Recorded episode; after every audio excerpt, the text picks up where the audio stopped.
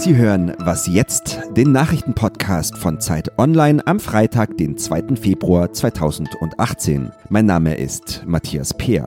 Wir sprechen gleich darüber, warum sich die polnische Regierung mit einem Gesetz von der NS-Vergangenheit distanziert und weshalb Eltern eines afghanischen Mädchens ihre Tochter als Sohn verkleiden und das Kind Bruder nennen. Zuerst aber die Nachrichten. Erst der Familiennachzug, jetzt die Rente und in der Nacht haben sich Union und SPD auch noch auf ein milliardenschweres Bildungspaket geeinigt. Die größten Konfliktpunkte auf dem Weg zur Großen Koalition sind offenbar langsam ausgeräumt. Die kommenden Tage werden jetzt aber noch einmal entscheidend sein. Heute beginnt die Hauptverhandlungsrunde mit Berichten aus den einzelnen Arbeitsgruppen. Anschließend treffen sich dann die Parteispitzen von CDU, CSU und SPD. Am Sonntag könnte dann alles perfekt sein. Wenn es doch noch Streit gibt, dann wird Montag und Dienstag weiter verhandelt. In den USA wollen die Republikaner offenbar ihre Kritik an der Arbeit des FBI in der Russland-Affäre mit einem umstrittenen Papier bekräftigen. Das Weiße Haus teilte mit, dass Präsident Donald Trump heute der Veröffentlichung des Geheimberichts zustimmen will.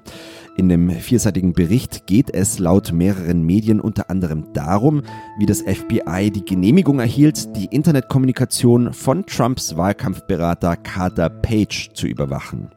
Die Republikaner legen nahe, dass dabei dessen Bürgerrechte verletzt wurden. Die Demokraten vermuten hingegen, dass der Bericht die Arbeit von Sonderermittler Robert Müller in der Russland-Affäre diskreditieren soll.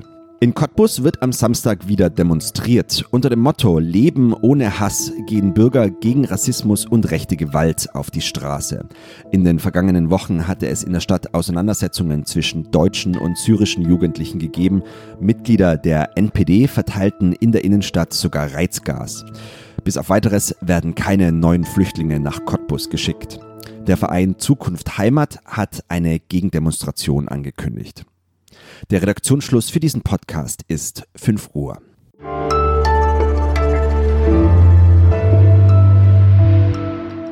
Mein Name ist Rike Havertz. Guten Morgen. Wer die deutschen Konzentrationslager auf polnischem Gebiet wie etwa Auschwitz als polnische Vernichtungslager bezeichnet, muss in Polen künftig mit hohen Geldstrafen und bis zu drei Jahren Gefängnis rechnen. So sieht es ein neues Gesetz vor, das international kritisiert wird. Darüber spreche ich jetzt mit Tomasz Korianowitsch, Kulturredakteur bei Zeit Online. Hallo Tomasz. Hallo, guten Morgen. Warum will die polnische Regierung die Bezeichnung polnisches Todeslager denn aus dem kollektiven Gedächtnis streichen? Ja, also es geht um Erinnerungspolitik. In den vergangenen Jahren kam es immer wieder ja zu Zwischenfällen, in denen dann ausländische Politiker von polnischen Todeslagern sprachen und eigentlich die deutschen KZs meinten. Und die polnische Regierung hat Angst, dass nun international irgendwann mal, vielleicht nicht jetzt, aber in 10, 20, 30 Jahren, die Menschen denken könnten, dass diese KZs von Polen errichtet wurden. Und deswegen wurde dieses Gesetz verabschiedet. Es ist also ein historischer Streit, aber es geht nicht nur um die NS-Vergangenheit, oder? Die Regierung in Polen bastelt auch an einem neuen Polen. Wie soll denn das aussehen? Ja, das soll ein patriotisches Polen sein. Zentral an dem ganzen Streit ist nämlich auch, dass in der Geschichtswissenschaft diskutiert wird, dass es während des Holocausts auch Polen gab, die Juden umgebracht haben. Und teilweise wollen das rechte Kreise in Polen nicht so richtig akzeptieren, nicht darüber sprechen. Deswegen interpretieren viele Beobachter dieses Gesetz auch sozusagen eine Möglichkeit, diese Diskussion zu beenden und Polen nur ausschließlich als Opfer darzustellen. Sieht man in diesem Gesetz schon auch die Meinungs- und Redefreiheit in Polen bedroht? Naja, es ist eine erste Tendenz, würde ich sagen. Also wenn man da wirklich ein Gesetz äh, ja, verabschiedet, das sozusagen so ein bisschen auch die Diskussion, eine historische Diskussion, die sehr umstritten ist, beenden möchte, also per Gesetz, per Parlament, dann sehe ich das schon als Problem, ja. Es verändert sich ja eh gerade viel im Land. Im November marschierten Nationalisten auf den Straßen von Warschau. Es gibt Gruppierungen, die Hitlers Geburtstag feiern und das Horst Wessel-Lied singen. Ist Hass gegen Jude, Muslime und Andersdenkende in der Gesellschaft und auch in der Regierung immer mehr akzeptiert? Das könnte man sagen. Zumindest, zumindest sieht man, dass die polnische Regierung in der Vergangenheit, wenn es zu Zwischenfällen kam, also wenn tatsächlich zum Beispiel ein Deutscher, der in Warschau Deutsch sprach, angegriffen wurde, dass die Regierung dann eben nicht entschieden protestierte. Und auch bei antisemitischen Angriffen kommt es immer wieder zu Beschwichtigungsversuchen versuchen. Und das Schweigen, das macht es eben möglich, dass sich rechte Kreise wirklich äh, selbstbewusst fühlen. Wie nimmst du persönlich diese Veränderung in Polen wahr? Mir macht das sehr viel Angst, weil ich merke, wenn sich die Sprache verändert, wenn die Menschen, wenn die Politik, die eigentlich Vorbild sein sollte, anders spricht, dass plötzlich Dinge sagbar sind, die früher nicht sagbar waren, dann, äh, das wissen wir aus der Geschichte, dann haben wir ein Problem. Und äh, deswegen beobachte ich die Entwicklung in Polen mit großer Sorge. Vielen Dank, lieber Thomas. Danke sehr.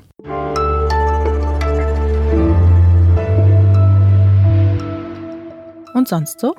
Sind Sie noch auf der Suche nach einem neuen Hobby? Vielleicht ist das ja etwas für Sie. Heute entscheidet sich in Dortmund bei der deutschen Meisterschaft der Hirschrufer, wer den Hirsch genau am besten rufen kann. Und so einfach ist das offensichtlich gar nicht. Denn Experten wissen, Hirsche röhren nicht nur, sie schreien, orgeln, tränzen und knurren. In drei Disziplinen treten die Teilnehmer an. Suchender Junghirsch, Platzhirsch vor Hirschkühen und Duell zweier gleich starker Hirsche auf dem Höhepunkt der Paarungszeit. Wie das so klingt?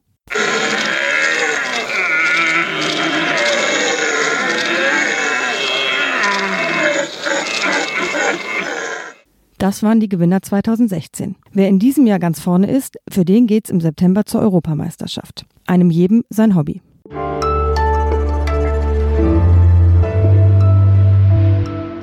Die siebenjährige Roja Samadi kommt Anfang 2016 mit ihren Eltern aus Afghanistan nach Deutschland. Sie geht in Süddeutschland in eine Klasse mit Flüchtlingskindern. Alle glauben, sie ist ein Junge, weil ihre Eltern sie so anziehen. Blaue Turnschuhe mit einem Tyrannosaurus Rex drauf, statt weiße Röcke wie ihre Mitschülerin. Sie wird Bruder genannt und muss auf die Jungentoilette.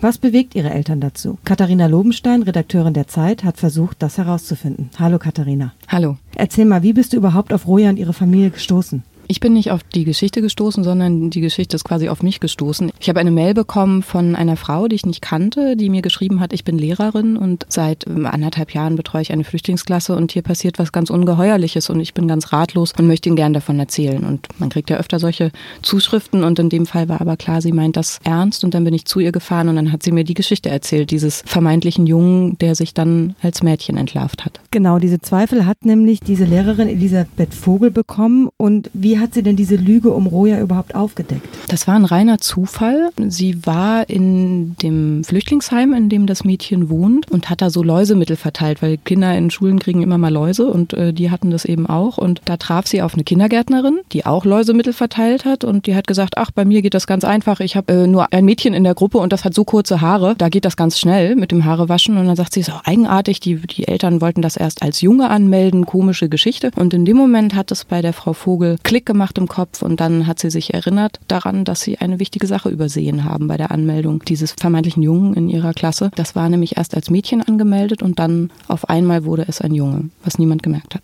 Und bist du dem Grund auf die Spur gekommen, warum Rojas Eltern das gemacht haben? Ja, auch die Lehrerin ist ihm auf die Spur gekommen. Wir haben dann gemeinsam mit der Mutter gesprochen. Es ist so, in Afghanistan gibt es einen Brauch in manchen Familien, dass Mütter, die nur Töchter gebären und keinen Sohn als Nachkommen haben, dass die um dem Druck der Nachbarschaft, die dann vielleicht äh, sie, sie diskriminiert oder auch bedroht, um diesem Druck standzuhalten, den, dem jüngsten Mädchen oder den jüngsten Mädchen die Haare abschneidet und sie quasi verkleidet als Junge. Das ist so eine Art gesellschaftlich akzeptierter Schwindel. Und ich dachte erst, sie hat diesen Brauch mitgenommen aus Afghanistan. Und während der Recherche wurde klar, das stimmte überhaupt nicht, sondern sie ist eigentlich geflohen, um den Mädchen ein liberaleres, freieres Leben zu ermöglichen und ist dann in dem Heim, in dem sie lebt, nur mit Afghanen zusammengekommen und eben unglücklicherweise mit zum Teil sehr radikalen, konservativen Leuten, die sie so sehr gedemütigt haben, dass sie in Deutschland dann angefangen hat, das zu tun, wovor sie eigentlich weggelaufen ist, nämlich eine ihrer Töchter zum Jungen zu machen. Und wie ist Roja heute angezogen?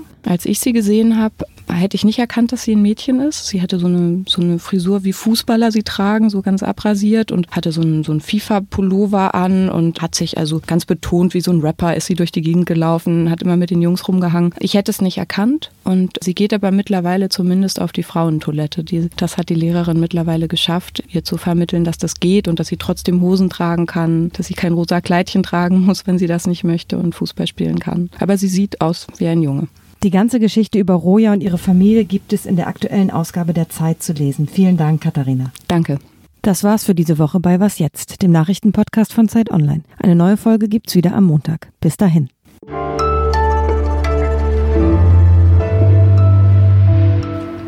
krasse Geschichte mit der Roja.